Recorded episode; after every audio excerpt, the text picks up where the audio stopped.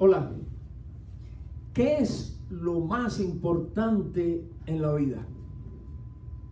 Cuando le hacemos esa pregunta a las personas, eh, algunos dicen que lo más importante en la vida es la salud. Eso yo lo he escuchado mucho cuando las personas están diciendo, bueno, te deseo esto, y salud, que es lo más importante. Eso es lo que dicen la gente. Eh, bueno, ciertamente cuando comparamos la salud con las posesiones materiales, con las diversiones, la belleza, la fama, el poder, el dinero, etcétera, eh, ciertamente la salud es lo más importante. Pero, pero no te olvides de una cosa, la salud al final también es una posesión material. ¿Ok? La salud también es una posesión material, tiene que ver con este cuerpo físico. Y como tal, como todas las posesiones materiales, un día se acabará.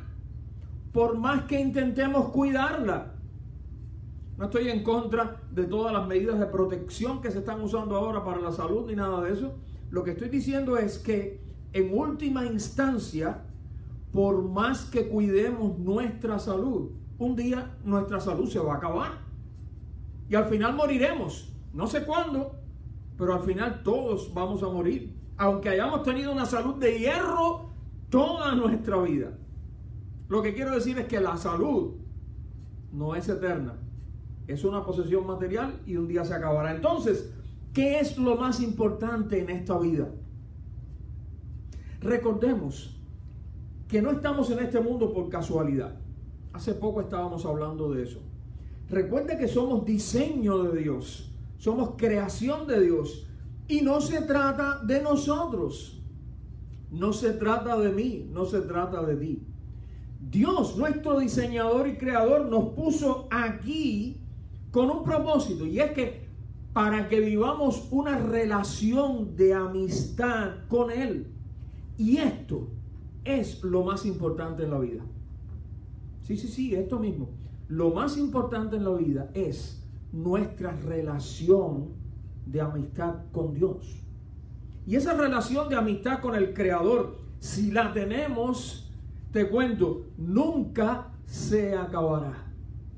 Repito, esa relación de amistad con Dios nunca se acabará. La muerte no le pone punto final.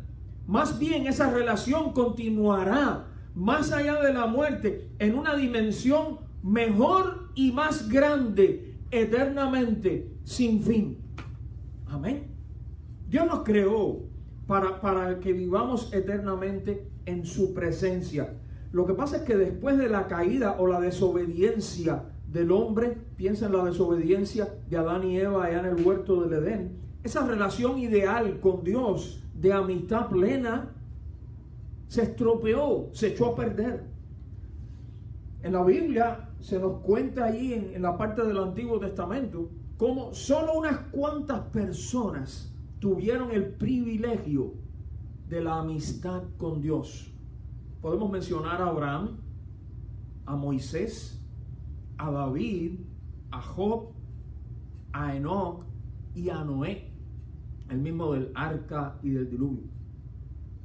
Pero cuando vino Jesús a esta tierra, Jesús cambió esa situación. Cuando Él pagó por nuestros pecados en la cruz, el velo del templo, cuenta la Biblia, había un velo ahí en el templo eh, separando el lugar donde podían entrar los sacerdotes del lugar del fondo allí que se llamaba el lugar santísimo, donde se entendía que estaba de una manera especial la presencia de Dios, ese velo se rasgó, dice, solo de arriba abajo, no de abajo hacia arriba, sino de arriba abajo. ¿Y qué estaba simbolizando? Que lo que nos separaba de la presencia de Dios, de la amistad con Dios, de la relación con Dios, desapareció con la muerte de Jesús por nuestros pecados. Aquello estaba señalando que el acceso directo a Dios estaba nuevamente abierto, claro, a través de Jesús. Y solamente posible por Jesús y por lo que él hizo en la cruz por nosotros. Mira lo que dice el apóstol Pablo en la carta a los romanos, en el capítulo 5 y versículo 11. Dice, ahora tenemos la maravillosa alegría del Señor en nuestras vidas. Gracias a que Cristo murió por nuestros pecados y nos hizo sus amigos. Esto es lo que eh, eh, en, en otras traducciones de la Biblia se refiere como reconciliación con Dios. Jesucristo nos reconcilió con el Padre, con el Creador, nos hizo sus amigos porque Él murió por nuestros pecados.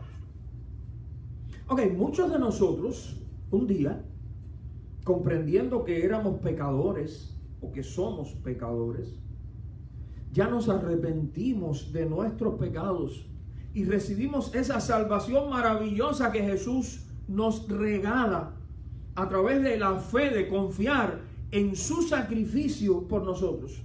Y ese día comenzamos nuestra amistad con Dios, la cual nunca acabará. Pero, pero, por nuestra culpa, hay veces que esa relación con Dios es severamente afectada. Quiero que escuches bien esto. Porque hay personas que eh, a veces dicen, otras veces no dicen, pero viven como si dijeran, ah, ya yo soy cristiano. Ya yo soy cristiano. Yo tengo ahí mi relación con Dios. Sí, sí, yo soy cristiano. Ok, pero ¿cómo está esa relación con Dios? Recuerda que muchas veces, por nuestra culpa, esa relación es severamente afectada. Piensa un momentico en tu relación con tus padres, con tus padres, los que te dieron la vida.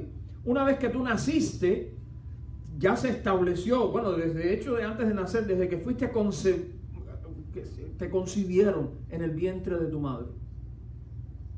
Ahí comenzó tu relación con tus padres como hijo o hija. Y esa relación nunca se va a acabar. Ellos son, fueron y serán tus padres, los que te dieron la vida. Pero, ciertamente, sobre todo cuando somos niños jóvenes, a veces esa relación entre hijo y padres se afecta. Y generalmente por culpa nuestra, porque desobedecemos, porque mentimos, porque faltamos al respeto, por diversas causas, hacemos que esa relación se vea afectada. Y nos damos cuenta, nos damos cuenta porque ya después nos da como vergüenza pedirle algo a papá o a mamá, porque sabemos que la relación en ese momento está afectada. Lo mismo pasa con nuestro Dios. Una vez que te arrepentiste de tus pecados y pusiste tu fe en Jesucristo como tu Salvador, comenzó esa relación de amistad con Dios. Es más, fuiste, dice la Biblia, que fuiste adoptado en la familia de Dios como su hijo. Pero a veces por nuestra culpa esa relación es severamente afectada. En algunas ocasiones nos damos cuenta, en otras ocasiones no, pero ese no es el punto. El hecho es que se afecta nuestra relación con Dios. Por eso quiero que pienses en tu relación con Dios en este momento. ¿Cómo está? Cuando se afecta lo más importante de la vida, que ya dijimos que es nuestra relación con Dios. Cuando se afecta, ¿qué hacemos? ¿Qué hacemos? Y aquí viene entonces la idea principal de nuestra meditación de la palabra en el día de hoy. Necesitamos renovar nuestra relación con Dios. Si no importa si tú eres cristiano hace 5 años o 50 años o 105 años.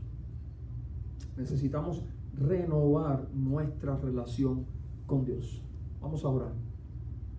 Y ahora, Padre, gracias porque podemos, Señor, por tus misericordias, acercarnos a ti a través de Jesucristo. Te estamos suplicando, Señor, que tú nos permitas a todos entender tu mensaje y nos ayude, Señor, por medio de tu Espíritu Santo, a aplicarlo a nuestras vidas, que podamos renovar nuestra relación contigo, Señor. Te lo suplicamos en el nombre de Jesús. Amén. ¿Cómo podemos renovar nuestra relación con Dios cuando la hemos afectado? Eh, hay un personaje en la Biblia que nos va a mostrar cómo hacer. Este personaje es David, sí, el mismo rey David, el mismo compositor de muchos de los salmos, etc. Este David fue uno de esos grandes amigos de Dios en la antigüedad. Es más, Dios dijo que David era un hombre conforme a su corazón. O sea, parecido al corazón de Dios. Sus salmos precisamente son expresión de esa relación cercana entre David y el Señor. Cuando leemos los salmos, wow, cómo nos llegan, cómo nos tocan, porque nos están mostrando la relación de una persona de carne y hueso como tú y yo, su relación estrecha, íntima con Dios. Pero un día ese mismo David se enredó y cayó. Sí, David pecó y lo hizo en una manera tremenda y con terribles consecuencias para él, para toda su familia y para el reino de Israel. Pero hay un pasaje en la Biblia, específicamente en los Salmos, el Salmo 51. Yo te invito a que lo tengas a la mano ahí mientras estamos meditando en su palabra, porque ahí vamos a fijarnos. Salmo 51. Ese salmo nos va a mostrar el camino que David siguió para renovar su relación con Dios. Él lo escribió aparentemente eh, cuando él comprendió que necesitaba renovar esa relación. Y allí nosotros en el Salmo 51 vamos a aprender lo que debemos hacer. Y vamos a estar mirando allí en el Salmo 51 cinco pasos, cinco pasos que nosotros debemos dar para renovar nuestra relación con Dios. ¿Están listos? Vamos al primero, el número uno, reconocer nuestra culpa. Reconocer nuestra culpa. Pastor, pero qué difícil es eso. Bueno, apaga y vamos, vámonos, porque ¿qué vamos a estar hablando aquí? De renovar nuestra relación con Dios. Si no somos capaces de dar ese paso número uno, reconocer nuestra culpa. Qué difícil es.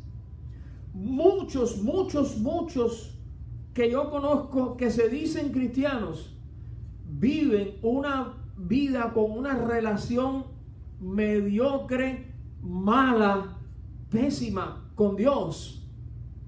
Y nunca dan los pasos necesarios para renovarla porque ni siquiera han sido capaces de reconocer que han estado mal, que han estado haciendo mal. Y cuando tú les preguntas te dicen, no, yo estoy bien, yo soy cristiano y todo está bien. Qué difícil se trata de reconocer nuestra culpa. A veces nos hacemos los que no sabemos nada, como algunos decimos, nos hacemos los suecos. Yo no entiendo nada, yo no sé nada, no conozco nada. A veces racionalizamos. Racionalizar es cuando tratamos de buscarle una explicación a todo. Tratamos de buscarle una razón. Tratamos de buscarle una justificación a todo. A todo. No, lo que pasa es que yo ahora estoy pasando por una etapa porque me acabo de mudar, porque la familia ha crecido, porque estamos sin trabajo, porque... Y a todo le buscamos una explicación y así nos justificamos. Otras veces minimizamos las cosas. Ah, eso sí, yo fallé un día, pero eso, eso no tiene importancia, eso no es nada. Eso no es nada. Eso lo hace todo el mundo. Eso, ¿qué cosa es eso? Eso no es importante. A Dios no le preocupa eso. Otras veces culpamos a otros los seres humanos somos maestros en eso. Es un mecanismo de defensa psicológico. Nos sentimos mal, porque claro, nos sentimos mal porque hemos hecho mal, pero inmediatamente tratamos de aliviar ese sentimiento buscando a quién culpar. Y empezamos a buscar culpables. La culpa la tiene mi esposa, porque hoy me miró con mala cara. La culpa la tienen mis hijos porque son unos malagradecidos. La culpa la tienen mis compañeros de trabajo porque eh, cualquier cosa. La culpa la tiene el sistema.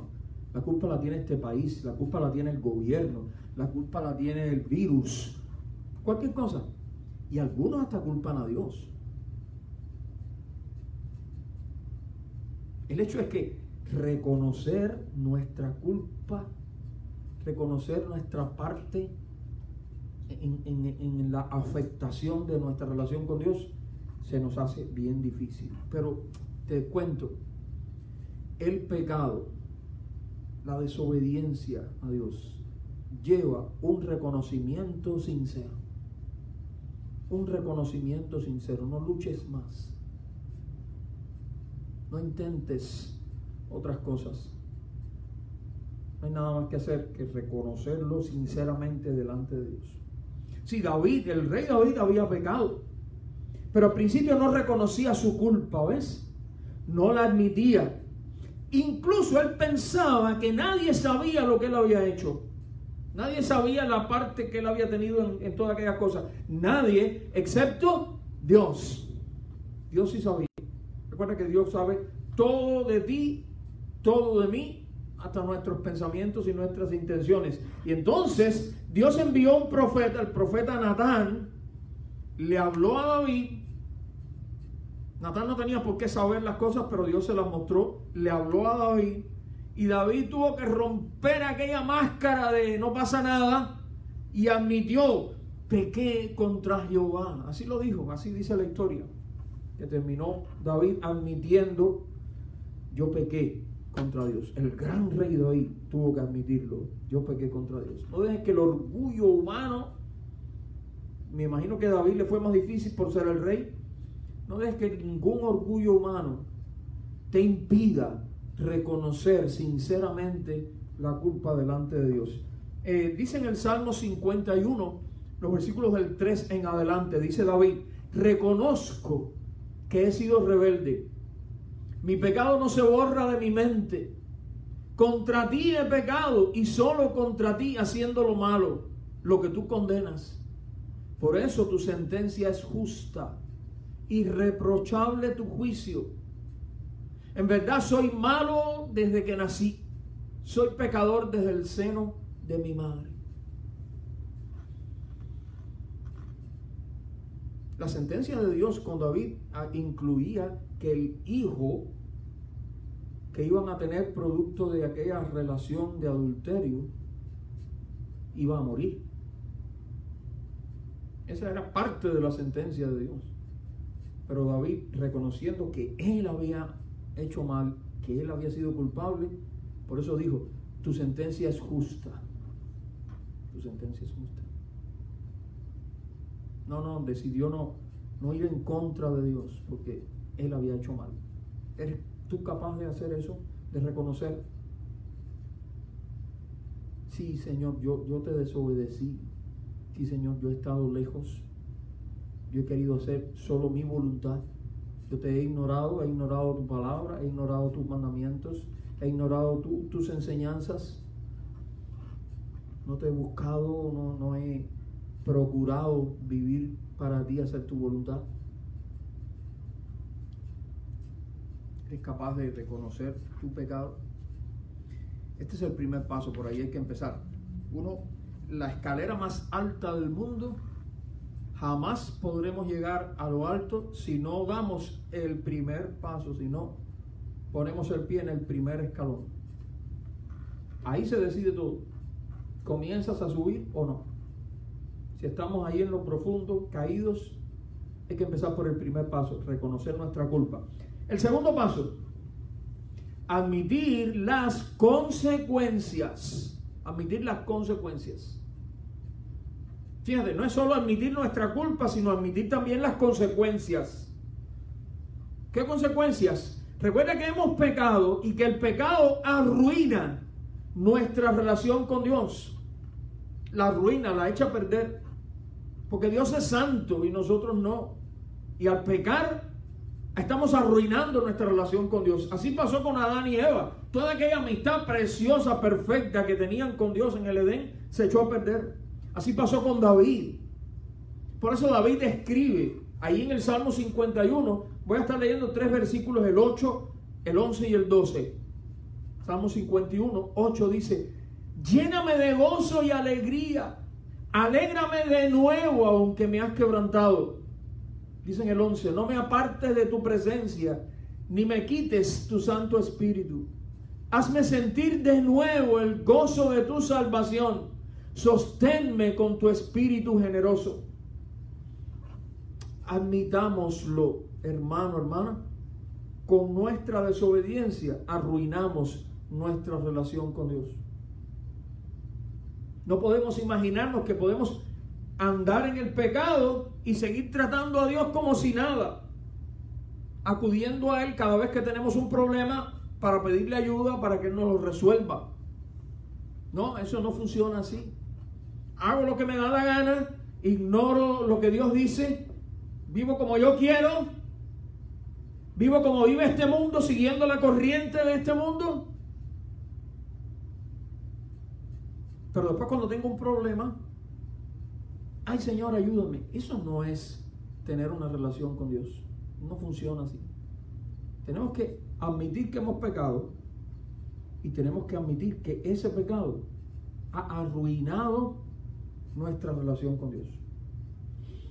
El tercer paso es un paso ya más. Es arrepentirnos. Arrepentirnos. En realidad todo lo que hemos estado hablando hasta aquí es arrepentimiento. Pero en este caso me estoy refiriendo a una decisión sincera de abandonar el pecado y restablecer la comunión con Dios. Otra vez, cuando estoy hablando aquí ahora de arrepentimiento me refiero a una decisión sincera de abandonar el pecado y de restablecer la comunión con Dios. Hay una frase que yo repito mucho, que yo no sé quién la dijo, la veo mucho en la internet, pero dice algo muy real. Dice, arrepentimiento no es cuando usted llora. Arrepentimiento es cuando usted cambia.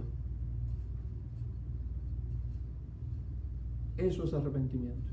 Mira lo que dice David en el Salmo 51, el versículo 10, uno de los versículos que personalmente más eh, yo me he adueñado de él en mi vida. Salmo 51, 10. Dice, crea en mí, oh Dios, un corazón limpio y renueva un espíritu fiel. Otras traducciones dicen recto dentro de mí. Crea en mí un corazón limpio y renueva un espíritu fiel dentro de mí. Cámbiame, Señor. Haz una nueva creación aquí ahora. Porque todo lo que había hasta aquí como dice el coro, necesita ser cambiado. Todo lo que hay en mí. Crea en mí un corazón limpio. Porque el que tengo está manchado y sucio, Señor. Eso es lo que quiere decir. Y ahora renueva, haz nuevo un espíritu fiel, un espíritu dentro de mí. Que busque serte fiel, que busque ser recto, que busque obedecerte. Esa es la idea. Nunca más, nunca más. ¿Sabes? Si, si en algo David se destacó, no fue porque no pecó, porque sí pecó. Pero si en algo David se destacó fue en su arrepentimiento sincero. David se arrepintió. No solo porque lo dijo, lo, lo escribió, sino porque fue su experiencia en la vida. El arrepentimiento verdadero. El cuarto paso Fíjate que todo está conectado. El primer paso fue reconocer nuestra culpa, ¿recuerdas? Segundo paso, admitir las consecuencias. Tercer paso, arrepentirnos. Y el cuarto paso es pedir perdón. Pedir perdón. Es difícil, pero es necesario. Hay algo que confesarle a Dios. Y es confesarle que hemos pecado. Yo he pecado, Señor. Y pedirle perdón. Pedirle perdón con humildad, como el hijo pródigo de la historia, ¿recuerdas? El hijo menor de aquel padre amoroso, que no voy a contar ahora toda la historia, pero tú sabes que se alejó del padre, gastó el dinero, viviendo, dice la Biblia, perdidamente lo gastó todo, lo mal gastó todo, cuando tuvo hambre, cuando estaba en crisis, cuando estaba en el fondo, se acordó de su padre, de la casa de su padre, de los beneficios de estar al lado de su padre, se arrepintió de todo aquello y vino donde estaba el Padre y pidió perdón. Aunque no dice la palabra perdón exactamente, pero vino diciendo, Padre, yo he pecado. Así con todas las, letras que lleva. Yo he pecado contra Dios y contra ti. Y ya no soy digno de que me llames tu hijo. No, este, este muchacho no vino reclamando nada. No vino reclamando nada. Ya no soy digno. No tenemos nada que reclamar, declarar, proclamar, arrebatar. No, no tenemos nada que hacer con eso. Lo que tenemos es que confesar y pedir perdón. Eso es lo que tenemos que hacer, con humildad.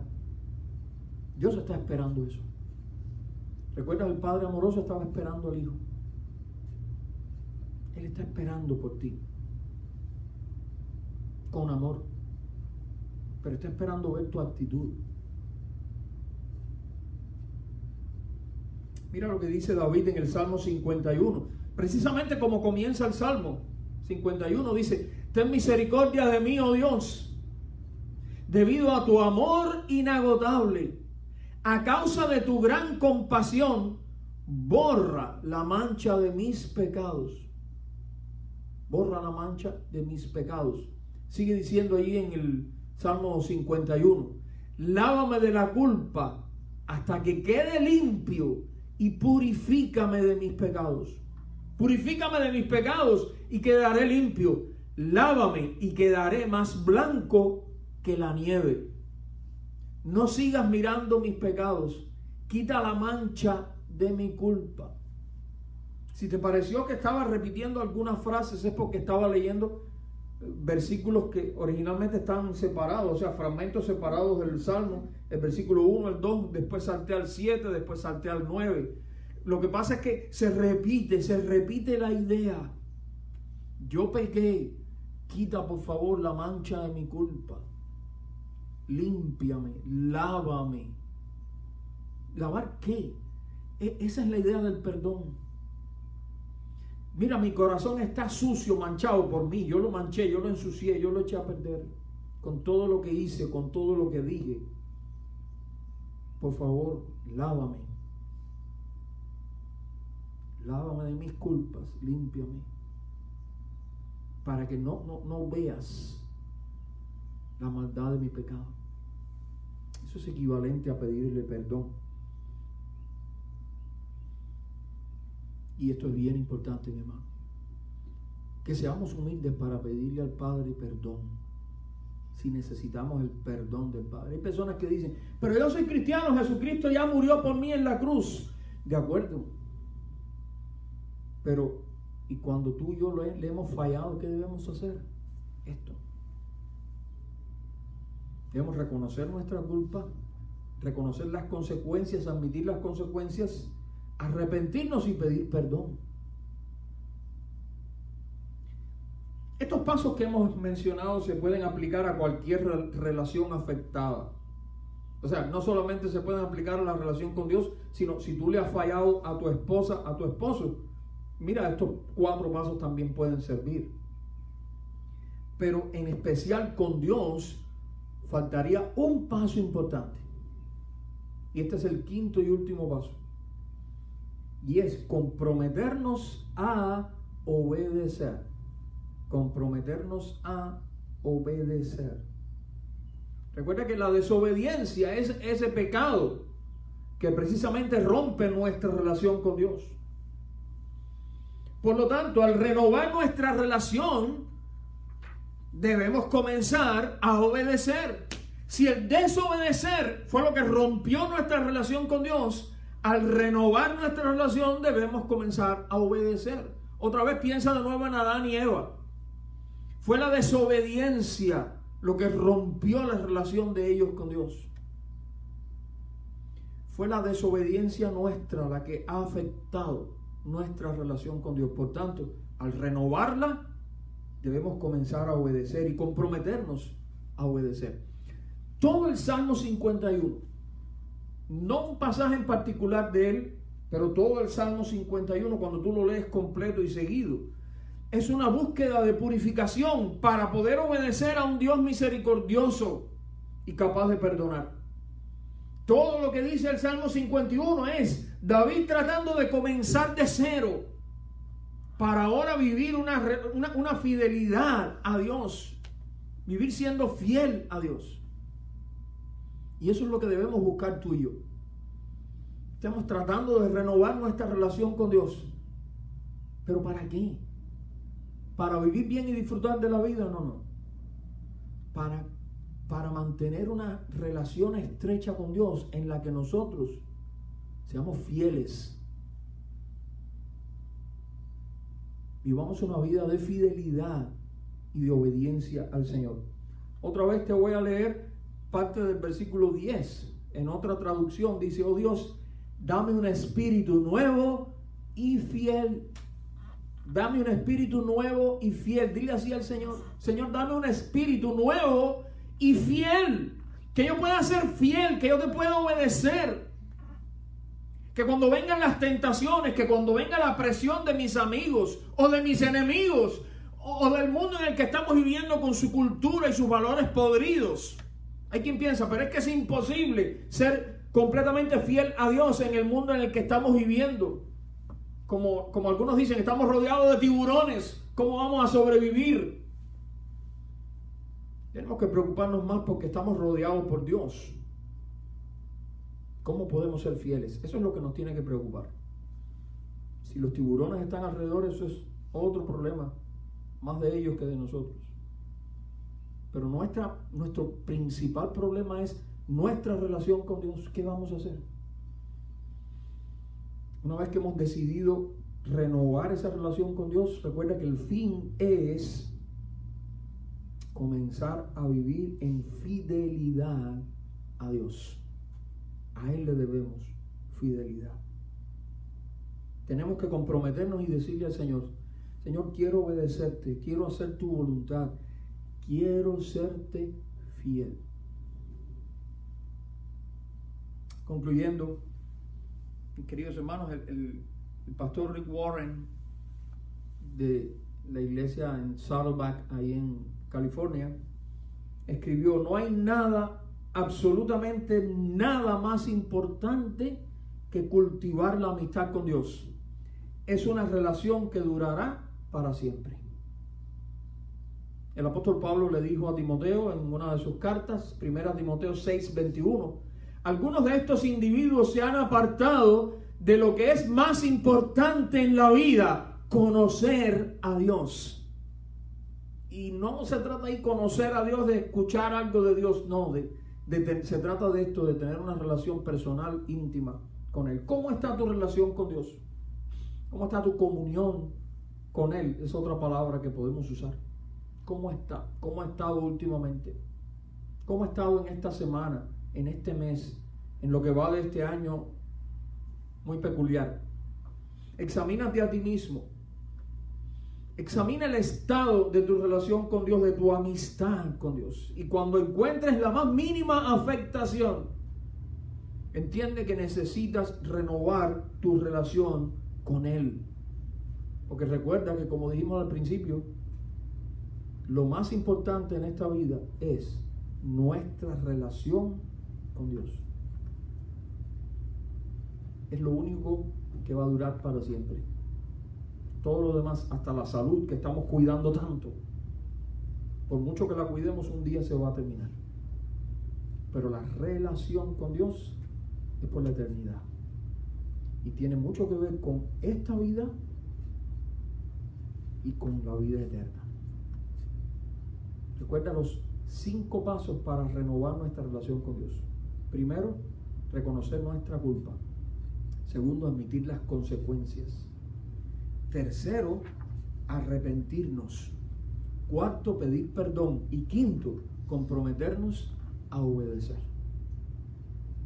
Que el Señor te bendiga, que podamos tú y yo aplicar esto eh, cada vez que nos examinemos a nosotros mismos, ojalá lo hagamos a menudo, y nos demos cuenta que por nuestra propia culpa se ha visto afectada nuestra relación íntima con Dios. Olvídate de lo que otra gente piensa. A lo mejor la gente piensa que tú eres el super cristiano, la super cristiana, pero este no es el punto aquí.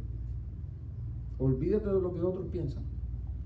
Piensa ahora en, en qué dice Dios, en cómo ahí en el fondo está tu relación personal con Él. Porque eso es lo más importante en la vida. El Señor te bendiga. Nos vemos la próxima semana.